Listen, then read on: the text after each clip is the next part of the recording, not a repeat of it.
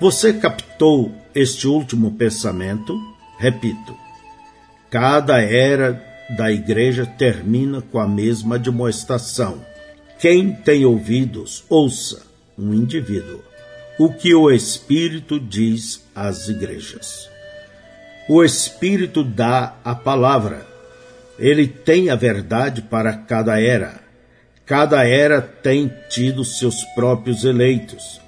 E esse grupo eleito sempre ouviu a palavra e a recebeu, provando que tinha semente neles. São João, capítulo 8, verso 47. Quem é de Deus, escuta as palavras de Deus. Por isso vós não as escutais, porque não sois de Deus. Eles recusaram a palavra, Jesus, e suas palavras para os seus dias. Porém, a verdadeira semente recebeu a palavra, porque era de Deus. E todos os teus filhos serão discípulos do Senhor. Espírito Santo. Isaías 54, verso 13.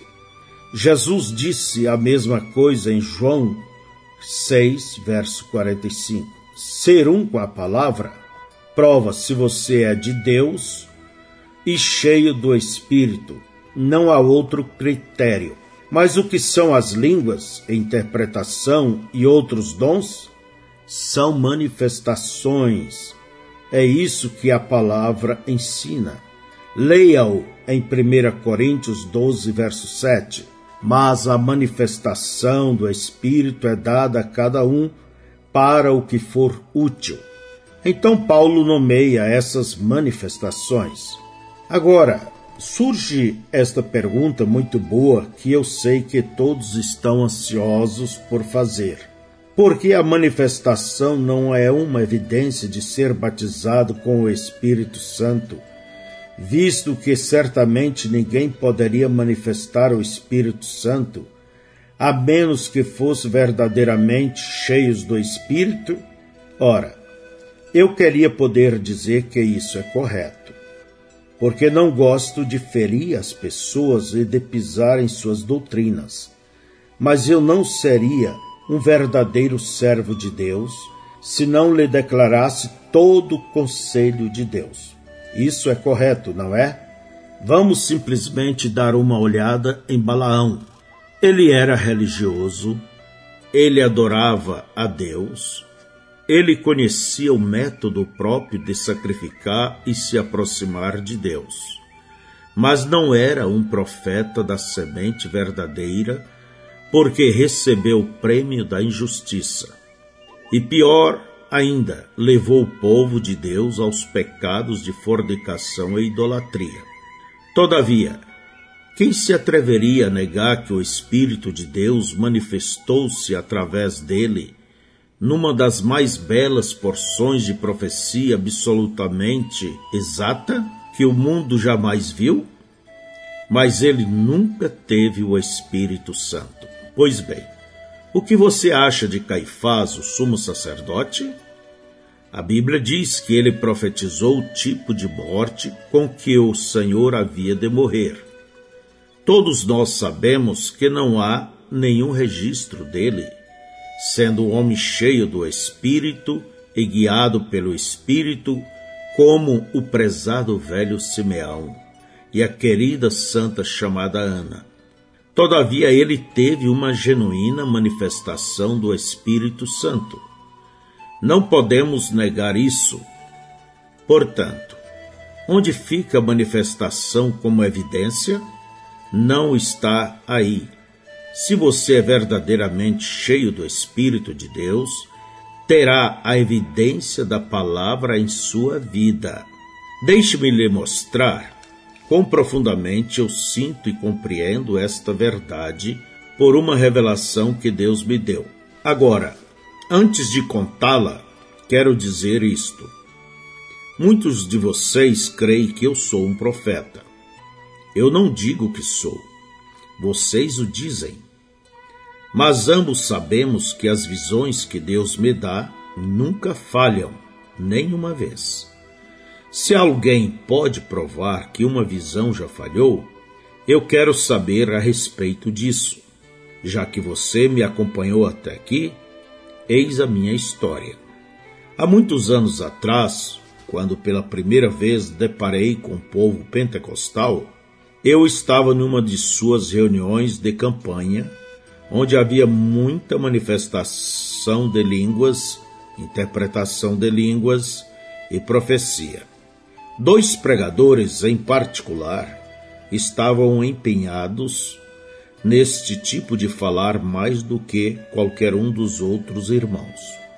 Eu apreciei profundamente os cultos e estava verdadeiramente interessado nas várias manifestações, porque havia um tom de realidade nelas. Era meu desejo sincero aprender tudo o que pudesse acerca destes dons e assim decidi falar sobre eles com os dois homens.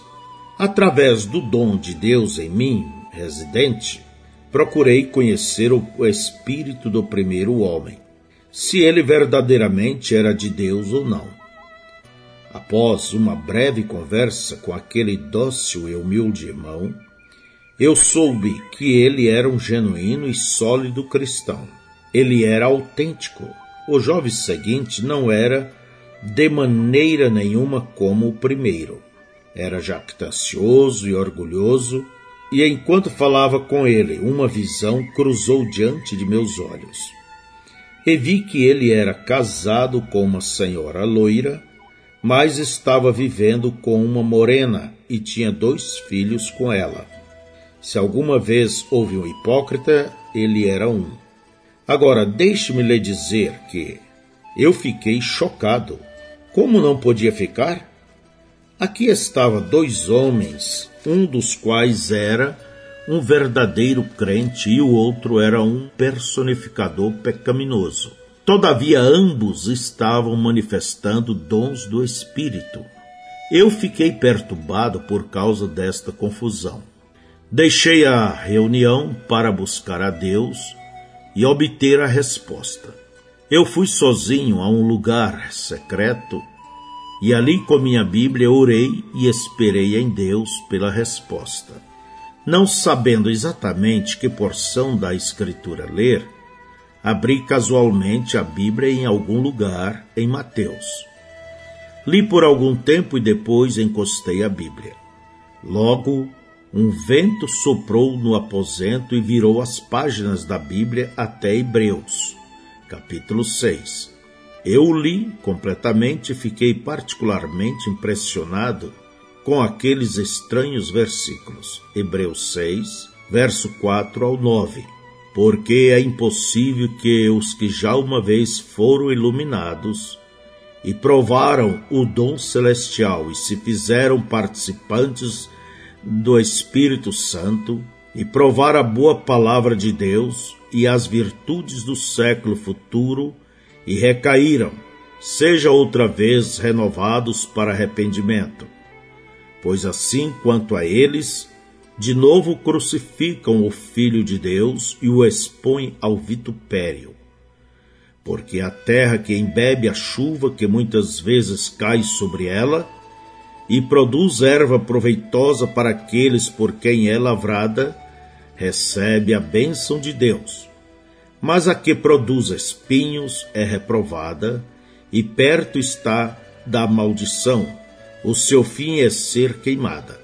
Mas de vós, ó amados, esperamos coisas melhores e coisas que acompanham a salvação, ainda que assim falamos. Eu fechei a Bíblia, encostei-a e meditei por algum tempo e orei um pouco mais. Eu ainda não tinha nenhuma resposta. Novamente abri a Bíblia a esmo, mas não li.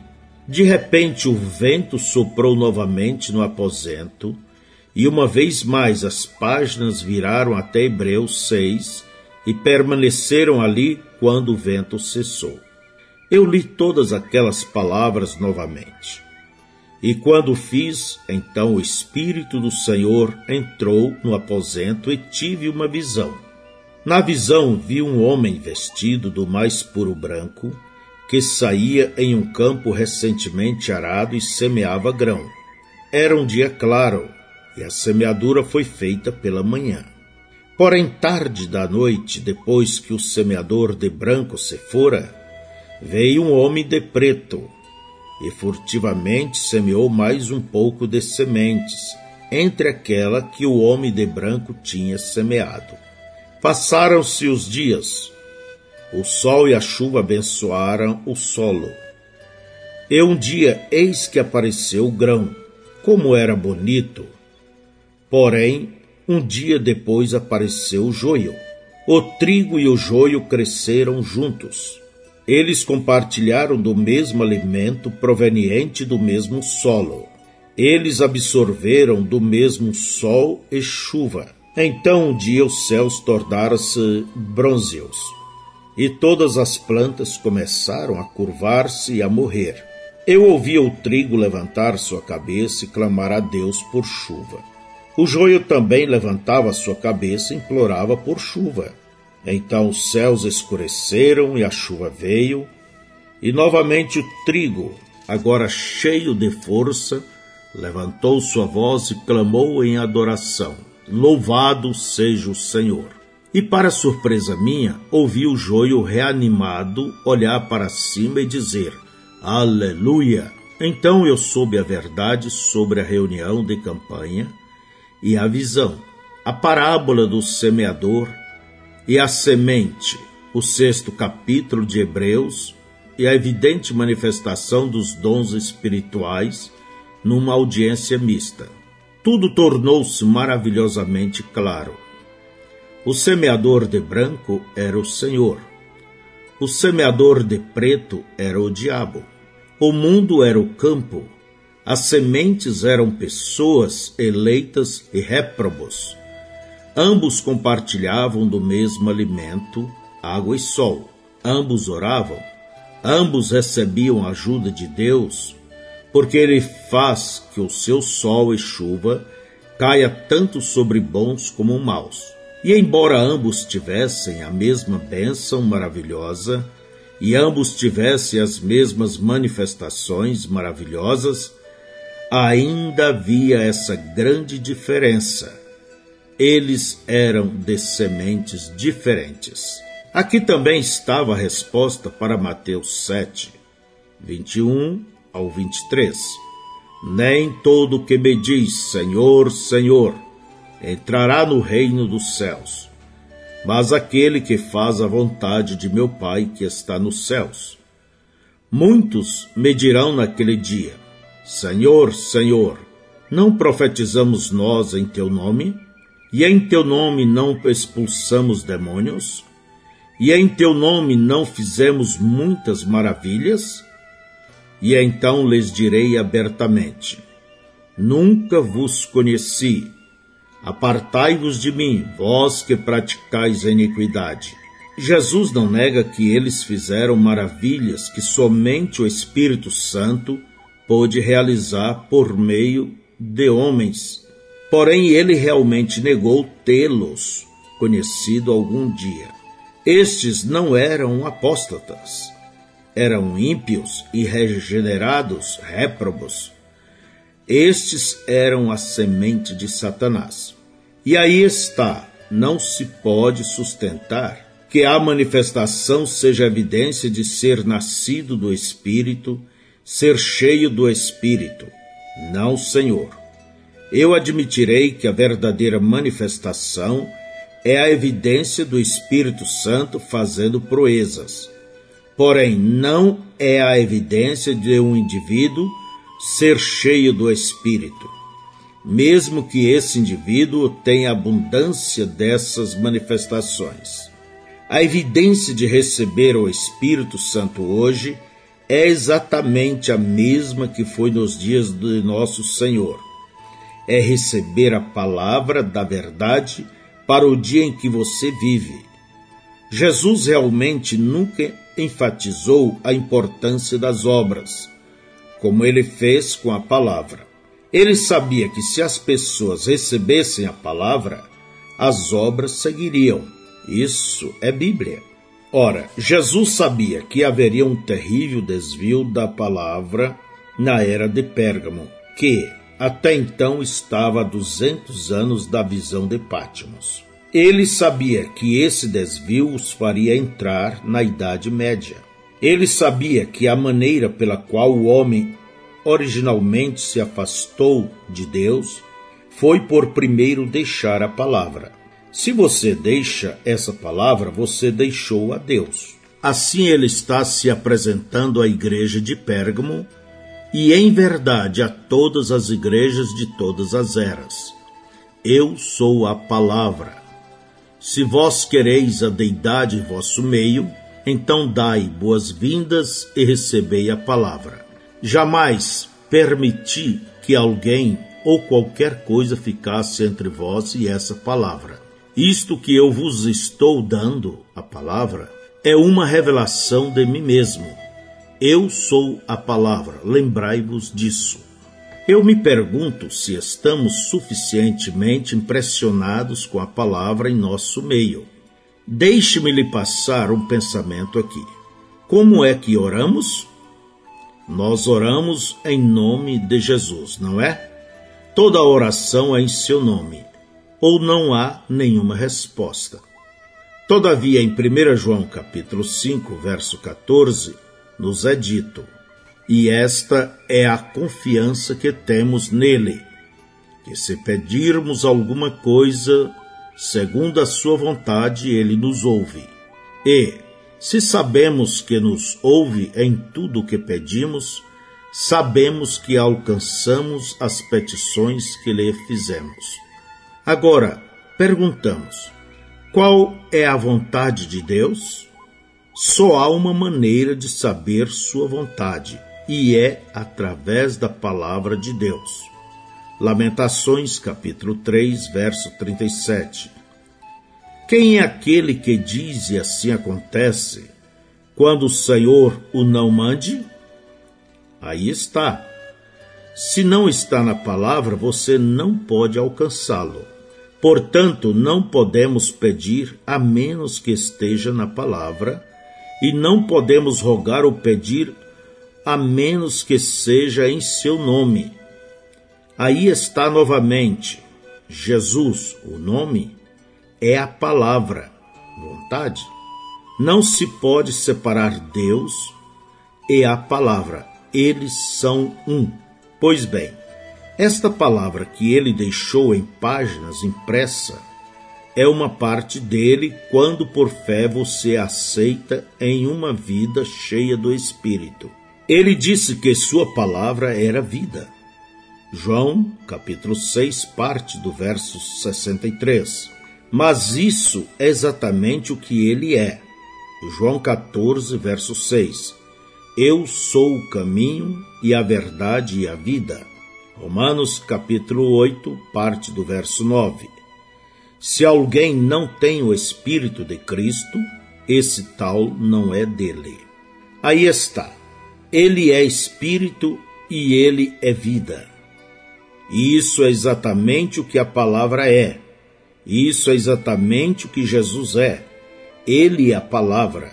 Assim, quando um homem nascido do Espírito, cheio do Espírito, em fé, toma essa palavra em seu coração e a coloca sobre seus lábios, ora, isso é o mesmo que a deidade falando.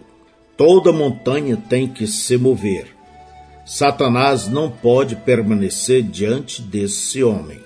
Se a igreja lá atrás, naquela terceira era, tivesse apenas se agarrado à revelação da palavra viva em seu meio, o poder de Deus não teria, pouco a pouco, desaparecido, como aconteceu naquela tenebrosa Idade Média. E hoje mesmo, considerando que a Igreja retorne em fé à palavra, podemos dizer sem dúvida que a glória e as maravilhas de Deus estarão novamente em seu meio.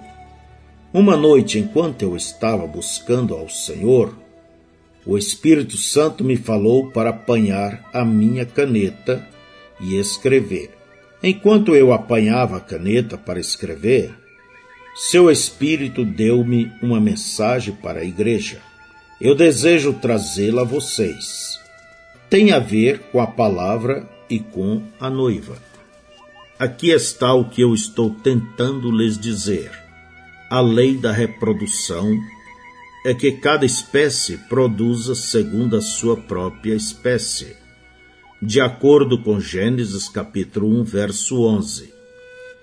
E disse Deus: Produz a terra erva verde, erva que dê semente, árvore frutífera que dê fruto segundo a sua espécie, cuja semente esteja nela sobre a terra. E assim foi. Qualquer que fosse a vida que estivesse na semente, saía na planta e depois disso no fruto. A mesmíssima lei se aplica à igreja hoje. Qualquer que seja a semente que deu início à igreja, sairá e será como a semente original, porque é a mesma semente. Nestes últimos dias, a verdadeira igreja, noiva, a semente de Cristo, chegará pedra de cabeça, e ela será a super igreja, uma super raça, à medida que se aproxima dele. Na noiva, eles serão tão semelhantes a ele que até mesmo serão a sua própria imagem. Isto acontece para que sejam unificados com ele. Eles serão um. Eles serão a própria manifestação da palavra do Deus vivo.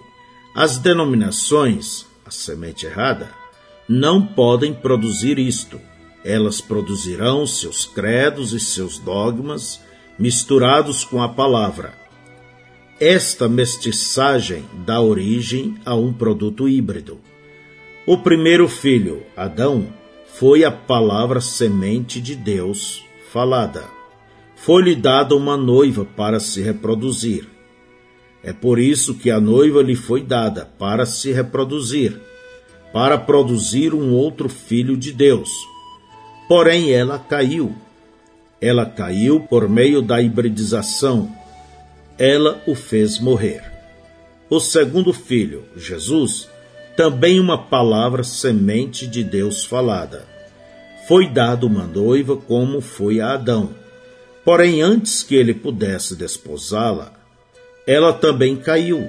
Ela, do mesmo modo que a esposa de Adão, foi posta à prova para ver se creria na palavra de Deus e viveria ou então duvidaria da palavra e morreria. Ela duvidou, ela deixou a palavra, ela morreu. Deus presenteará Cristo com uma noiva querida, proveniente de um pequeno grupo da verdadeira semente da palavra. Ela é uma virgem de sua palavra. Ela é uma virgem porque não conhece nenhum credo ou dogma feito pelo homem. Pelos membros da noiva, e através deles será cumprido tudo que Deus prometeu ser manifestado na Virgem. A palavra de promessa veio à Virgem Maria, mas essa palavra de promessa era para ele mesmo ser manifestado. Deus foi manifestado. Ele mesmo agiu naquela ocasião e cumpriu sua própria palavra de promessa na Virgem fora o anjo que lhe trouxera a mensagem, mas a mensagem do anjo era a palavra de Deus. Isaías 9:6. Ele cumpriu naquela ocasião tudo que estava escrito dele, porque ela aceitou a palavra dele para si. Os membros da noiva virgem o amarão e terão os potenciais dele, pois ele é a cabeça deles e todo poder pertence a Ele. Eles são sujeitos a Ele, assim como os membros de nosso corpo são sujeitos à nossa cabeça. Notem a harmonia do Pai e do Filho. Jesus nunca fez nada sem que primeiro lhe fosse mostrado pelo Pai. João capítulo 5, verso 19. Esta harmonia deve agora existir entre o noivo e sua noiva. Ele lhe mostra a sua palavra de vida, ela recebe. Ele nunca duvida dela. Portanto, nada lhe pode causar dano, nem mesmo a morte. Porque se a semente for plantada, a água a levantará novamente. Eis aqui o segredo disto. A palavra está na noiva, como estava em Maria. A noiva tem a mente de Cristo, porque ela sabe o que ele quer que seja feito com a palavra. Ela cumpre a ordem da palavra em seu nome, porque tem o assim diz o Senhor. Então a palavra é vivificada pelo Espírito e acontece. Assim como uma semente que é plantada e aguada, ela chega à plena colheita, servindo ao seu propósito. Os que estão na noiva fazem somente a vontade dele. Ninguém pode fazê-los agir de outra maneira. Eles têm o assim diz o Senhor, ou se mantêm calados. Eles sabem que tem que ser Deus neles fazendo as obras, cumprindo sua própria palavra. Ele não completou toda a sua obra durante seu ministério terreno. Portanto, agora ele opera na noiva e através dela. Ela sabe disso, porque não era tempo ainda dele fazer certas coisas que ele deve fazer agora. Porém, agora, ele cumprirá através da noiva essa obra que ele deixou para este tempo específico. Agora vamos permanecer firmes como Josué e Caleb nossa terra prometida está se tornando visível, assim como a deles. Agora, Josué significa Jeová Salvador. E ele representa o líder do tempo do fim que virá para a igreja, assim como Paulo veio no papel de líder original. Caleb representa aqueles que permaneceram fiéis com Josué Lembre-se, Deus iniciara Israel como uma virgem com sua palavra. Mas eles quiseram algo diferente. Assim fez a igreja do último dia. Notem como Deus não moveu Israel ou deixou-o entrar na terra prometida até que fosse o seu próprio tempo designado. Ora, pode ser que o povo tenha pressionado Josué, o líder, e dito: a terra é nossa, vamos avançar e tomá-la. Josué, você está totalmente acabado. Você deve ter perdido sua comissão. Você não tem o poder que costumava ter. Você costumava ouvir de Deus e conhecer a vontade de Deus e agir rapidamente. Algo está errado com você. Porém, Josué era um profeta enviado de Deus e conhecia as promessas de Deus. Portanto, ele esperou por elas. Ele esperou por uma decisão bem clara de Deus. E quando chegou o tempo de se moverem, Deus colocou a plena liderança nas mãos de Josué, porque ele permaneceu com a palavra. Deus podia confiar em Josué, mas não nos outros. Assim, isto se repetirá neste dia final. O mesmo problema, as mesmas pressões. Tomemos o exemplo que vemos em Moisés. Este profeta de Deus, poderosamente ungido, teve um nascimento peculiar, havendo nascido no tempo certo para libertar do Egito a descendência de Abraão. Ele de modo nenhum ficou no Egito para discutir as Escrituras com eles, nem perturbar os sacerdotes. Ele foi para o deserto até que o povo estivesse pronto para recebê-lo. Deus chamou Moisés ao deserto. A espera não foi da parte de Moisés, mas por causa do povo que não estava pronto para recebê-lo. Moisés pensou que o povo compreenderia mas eles não compreenderam. Então aí está Elias a quem veio a palavra do Senhor. Quando ele terminou de pregar a verdade, e aquele grupo ali no passado, que é o precursor do grupo da Jezabel americana, não recebia a palavra. Deus o afastou do campo e fragelou aquela geração por ter rejeitado o profeta e a mensagem que Deus dera. Deus o chamou ao deserto e ele não saía nem mesmo para o rei. Aqueles que tentaram persuadi-lo a fazer assim morreram. Porém, Deus falou ao seu fiel profeta por visão. Ele saiu do esconderijo e trouxe de volta a palavra a Israel. Então veio João Batista, o fiel precursor de Cristo, o poderoso profeta para o seu dia. Ele não foi à escola de seu pai, nem à escola dos fariseus. Ele não foi a nenhuma denominação, porém saiu ao deserto chamado ali por Deus. Lá ele permaneceu até que o Senhor o enviou com a mensagem, clamando: O Messias está próximo. Agora vamos tomar uma advertência escriturística aqui. Não foi nos dias de Moisés, a quem Deus tinha vindicado, que se levantou Coré e resistiu a esse poderoso profeta? Ele disputou com Moisés e alegou que tinha o mesmo de Deus para guiar o povo e que outros participavam da revelação divina tanto quanto Moisés. Ele negou a autoridade de Moisés. Ora, as pessoas lá no passado, depois de ouvirem a verdadeira palavra e estarem bem familiarizadas com o fato de que um verdadeiro profeta fora vindicado por Deus, digo, essas pessoas se deixaram seduzir por Coré e suas contradições. Coré não era um profeta escriturístico, porém as pessoas em grande números, com seus líderes, foram atraídas por ele. Quão semelhante aos evangelistas de hoje com seus planos de bezerros de ouro, como os de Coré eles parecem bons ao povo, assim como Coré parecia bom então.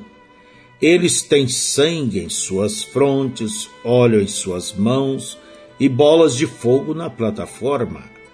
Eles permitem que mulheres sejam pregadoras, deixam as mulheres cortar seus cabelos, usar calças compridas e shorts e se desviam da palavra de Deus por causa de seus próprios credos e dogmas. Isso mostra que espécie de semente está neles. Porém, nem todas as pessoas viraram-se contra Moisés e deixaram a palavra de Deus. Não, os eleitos permaneceram com ele. O mesmo está acontecendo hoje novamente. Muitos estão deixando a palavra porém alguns permanecem com ela. Mas recordem da parábola do trigo e do joio. O joio tem que ser atado para ser queimado.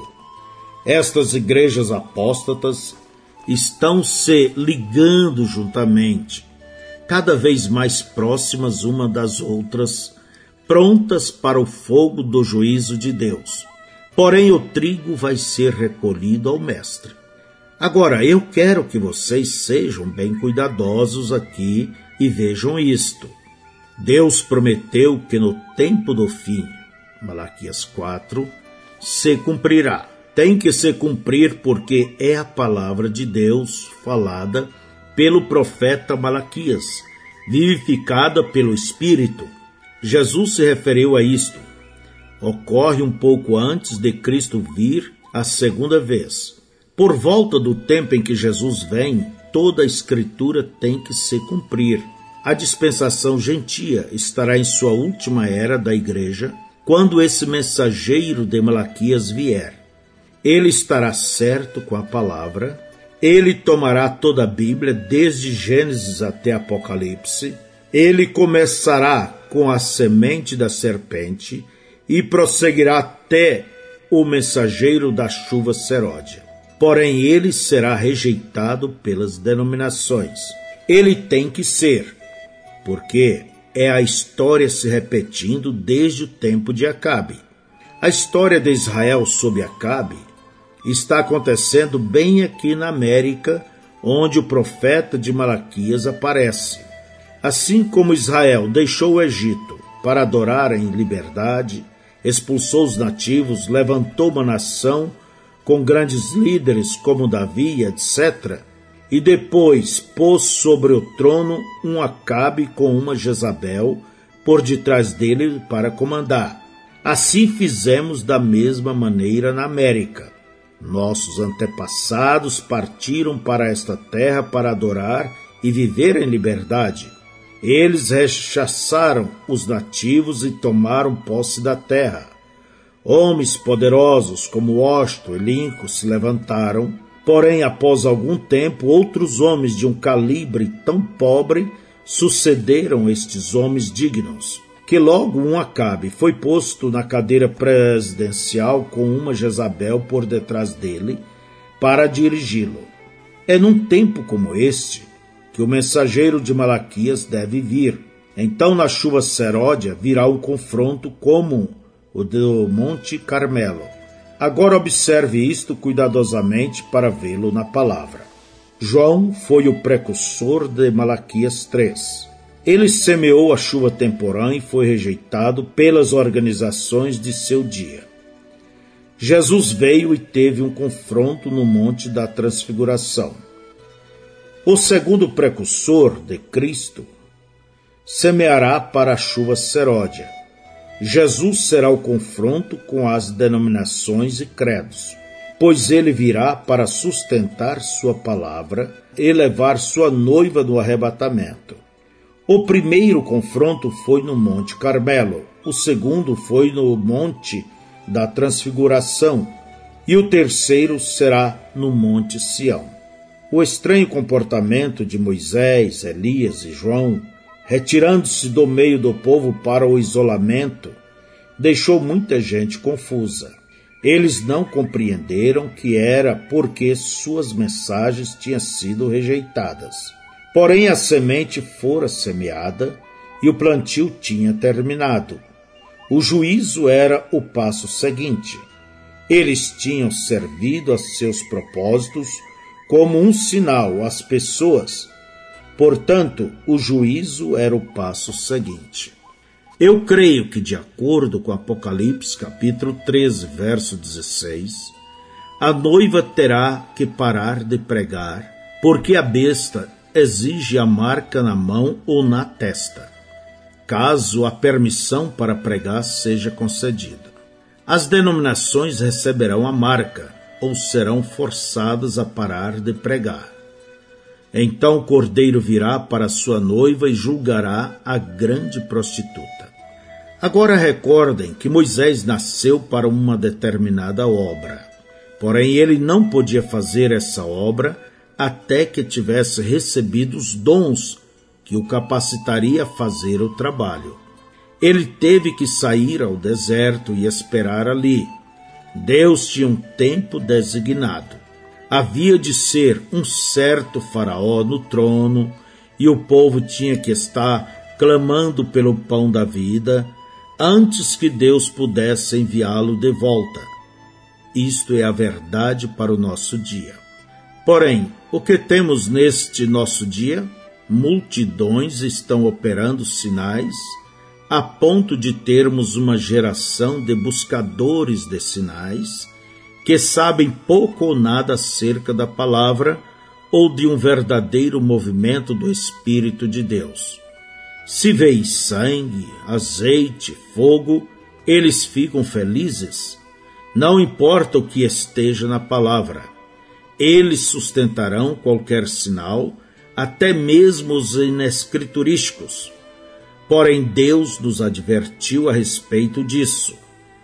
Ele disse em Mateus 24 que nos últimos dias os dois espíritos seriam tão parecidos que somente os escolhidos poderiam distingui-los, porque só eles não seriam enganados.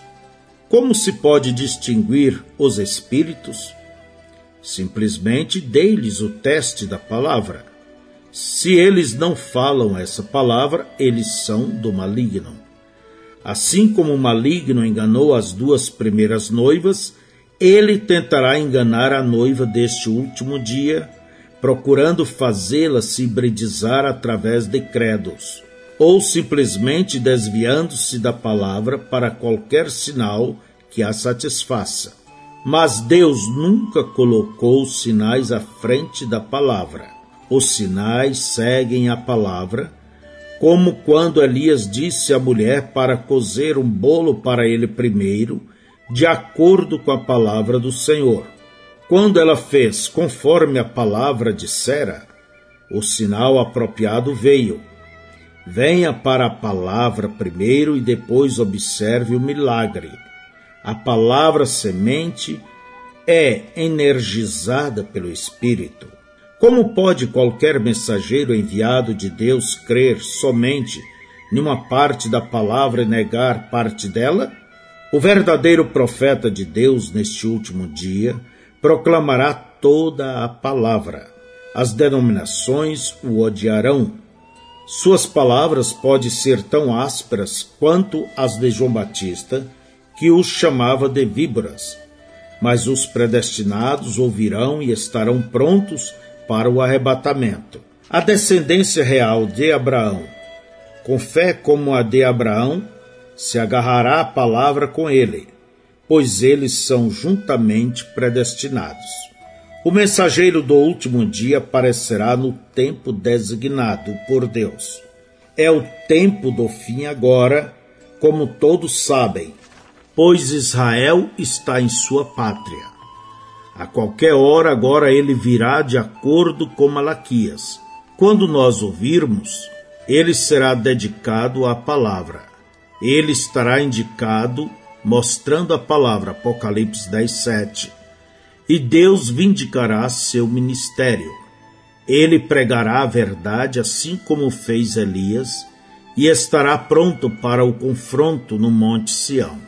Muitos o compreenderão mal, porque têm sido instruídos nas Escrituras de certa maneira que eles consideram verdade. Quando ele vier contra isso, eles não crerão. Até mesmo alguns verdadeiros ministros compreenderão mal o mensageiro, porque tanta coisa tem sido chamada de verdade de Deus por enganadores.